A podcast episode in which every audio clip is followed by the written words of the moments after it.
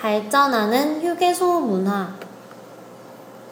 고속도로 위의 휴식 공간인 휴게소가 다양한 형태와 사업으로 발전을 하고 있다.